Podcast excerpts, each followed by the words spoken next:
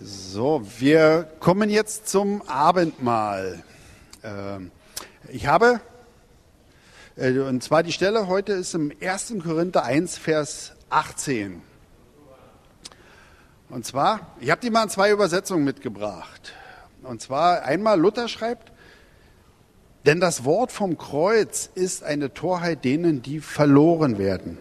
Uns aber, die wir selig werden, ist eine Gotteskraft. Und in der Schlachter 2000, die ist fast identisch mit der Luther. Da steht, denn das Wort vom Kreuz ist eine Torheit denen, die verloren gehen, uns aber, die wir gerettet werden, ist es eine Gotteskraft. Also selig, schreibt Luther, gerettet, schreibt Schlachter 2000. Ansonsten wirklich fast identisch. Und ich habe die deswegen zweimal gelesen, weil, ich, äh, weil das so eine kurze und kräftige Stelle ist.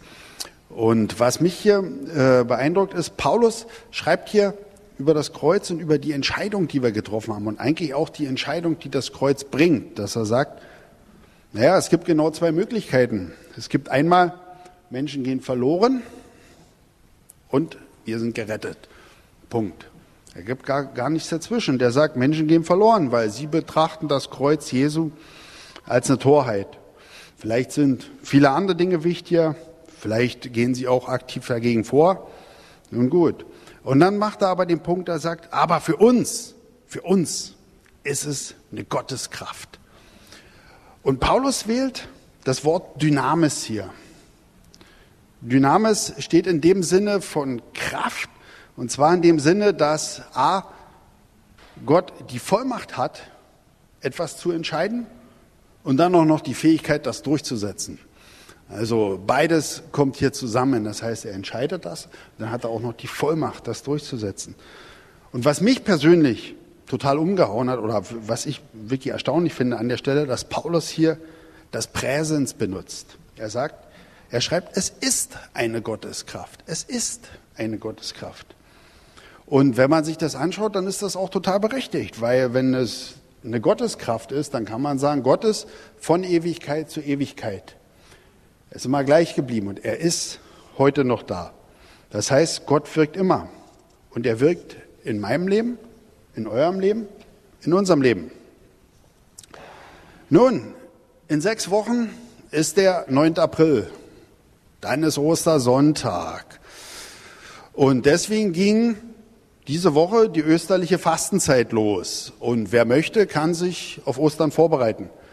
Der Austin hatte am Freitagabend ein tolles Beispiel aus seinem Leben gezeigt, was er so in der Vergangenheit macht und vielleicht auch heute noch macht, um sich vorzubereiten auf Ostern. Und das kann heute ein guter Zeitpunkt sein, dass wir uns, dass ich mich, dass jeder Einzelne, wer möchte, sich sechs Wochen lang Folgendes vor Augen halten kann. Dass Gott hat mit seiner Kraft Jesus von den Toten zu einem ewigen Leben auferweckt. Und das ist, glaube ich, der Punkt, zu einem ewigen Leben. Jesus hat verschiedene Leute auferweckt, aber er selbst ist auferweckt worden zu einem ewigen Leben von Gott. Und er lebt heute noch. Und mit dieser Kraft wirkt Gott in deinem Leben und in meinem Leben. Und er will, hat das damals gemacht, wo ihr euch bekehrt habt. Er macht das heute und er wird das alle Zeit machen und kann uns bis in Ewigkeit leiten.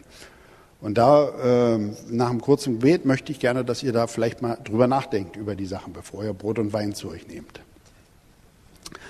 Lieber Vater, ich danke dir, Gott, dass wir, wenn wir an das Kreuz denken, Herr, dann ist das erstaunlich. Und Paulus sagt, es ist eine Entscheidung. Es ist wirklich eine Entscheidung für die Ewigkeit. Und du, Vater, wirkst Gott. Du hast damals gewirkt von Ewigkeit her. Du wirst, wirkst heute, wirkst in Ewigkeit. Du hast Jesus mit deiner Kraft von den Toten auferweckt zu einem ewigen Leben, Vater. Und mit der gleichen Kraft wirkst du in jedem einzelnen Herzen von uns. Ich bete, Vater, dass wir dran denken, dass wir uns freuen jetzt auf die Osterzeit, auf sechs Wochen, die vor uns liegen, dass wir uns da speziell dran denken können, wie du wirkst und wirken möchtest, Vater. Ich danke dir, dass wir das haben können, dass wir uns immer wieder erinnern können an Jesus, an das, was er getan hat, an dein großes Geschenk, was du uns gegeben hast und an deine Gnade.